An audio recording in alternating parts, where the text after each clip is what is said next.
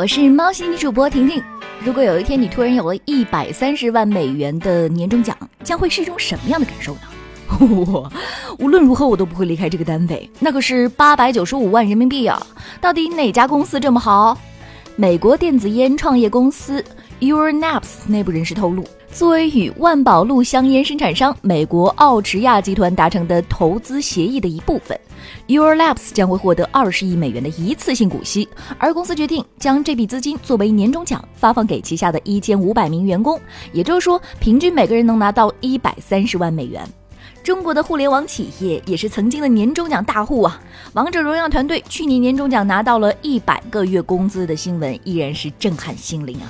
但是这些别人家的企业毕竟是少数，更多网友拿到年终奖让人哭笑不得。看到有网友吐苦水说，今年的年终奖是三箱辣条和两瓶酱油，酱油是老板岳母家超市囤积的，已经接近保质期了，而辣条，老板说这是食物中的劳斯莱斯。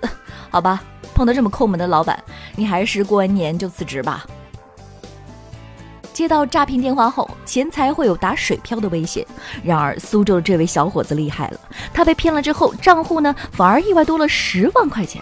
十二月十四号，苏州市公安局岳西派出所民警接到了一位姓庄的小伙子报警，说接到了一个电话，被骗走了六千六百元。民警一听，打算赶紧联系银行帮忙结冻止损。正掏出电话时，没想到小庄竟然说不用了。因为就在几分钟后，他的支付宝上突然收到了一个叫做“混世大魔王”的账号转来的十万元，小庄快要被天上掉下来的馅饼砸晕了。这十万元究竟是实施诈骗的人汇来的，还是指使其他受害人汇来的？是误操作，还是为了放长线钓大鱼？警方表示还在进一步的核实。这样的骗子在哪里？给我来一打！年底手头紧，让我骗一下呗。我是婷婷，今天的喵新闻就到这里，互动留言区等着你哦。